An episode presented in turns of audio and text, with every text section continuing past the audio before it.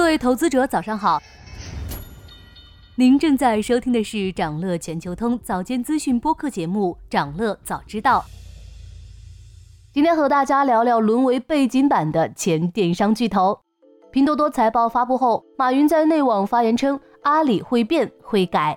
十二月九日晚，因为一篇隶属京东弊病的千字长文，刘强东也发声，必须改变。看来拼多多的强势给京东、淘宝这类传统电商巨头带来巨大压力。截至上周收盘，拼多多的市值已经超过了阿里，是京东市值的四倍有余。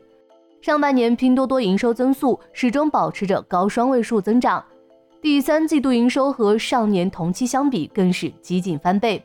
而京东第三季度营收增长仅为百分之一点七，零售业务营收增长几乎停滞。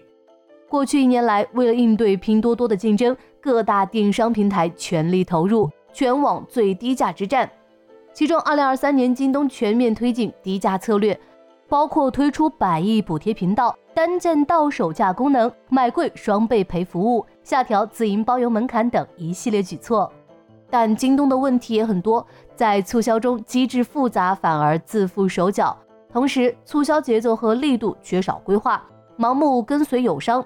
低价心智贯彻执行不到位，在品类上除了三 C 家电外没有独特性，用户缺乏只在京东买的理由。在这一系列的失误下，京东的财务表现没有明显的好转，净利润方面稍有改善，也是因为供应链侧的提效。在低价竞争策略上，马云也有类似的看法，认为接下来的机会在于淘宝而非天猫，阿里电商应该回归淘宝。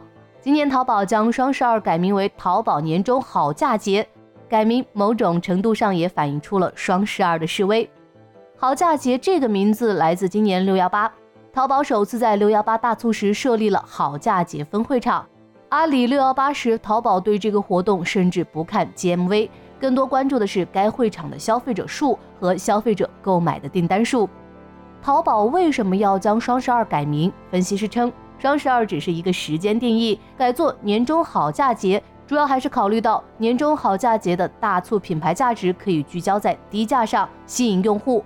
虽然只是改个名字，但也意味着双十二作为大促节日品牌的吸引力已经很弱了。这也是一种无奈之举，在阿里被其他平台以低价心智抢夺份额的情势下，需要不断尝试破局。对于好价节的这次尝试，淘宝表示。相比往年双十二，年终好价节将在折扣力度、产品规模等方面均有大幅提升。除了淘宝商家，今年天猫品牌商家将全面参与年终好价节。但仅仅是低价，无论京东还是阿里都很难有胜算。专家认为，拼多多的低价心智很有优势，而淘天和京东越强调低价，拼多多越受益。马云和刘强东先后发文，传统电商的改变似乎迫在眉睫。刘强东在文中强调，京东的基础依然在，需要时间去改变。不可否认，京东和阿里仍有相当庞大的用户基础，而电商的用户本身也是交叉的，并非独占。不过，电商对用户的争夺是场永不停息的竞赛，后续电商平台的竞争很可能愈演愈烈，态势不断升级。想了解更多新鲜资讯，与牛人探讨投资干货。现在就点击节目 show notes 中的链接，进入掌乐全球通 app。以上就是今天掌乐全球通掌乐早知道的全部内容，期待为你带来醒目的一天。祝您在投资中有所斩获，我们明早再见。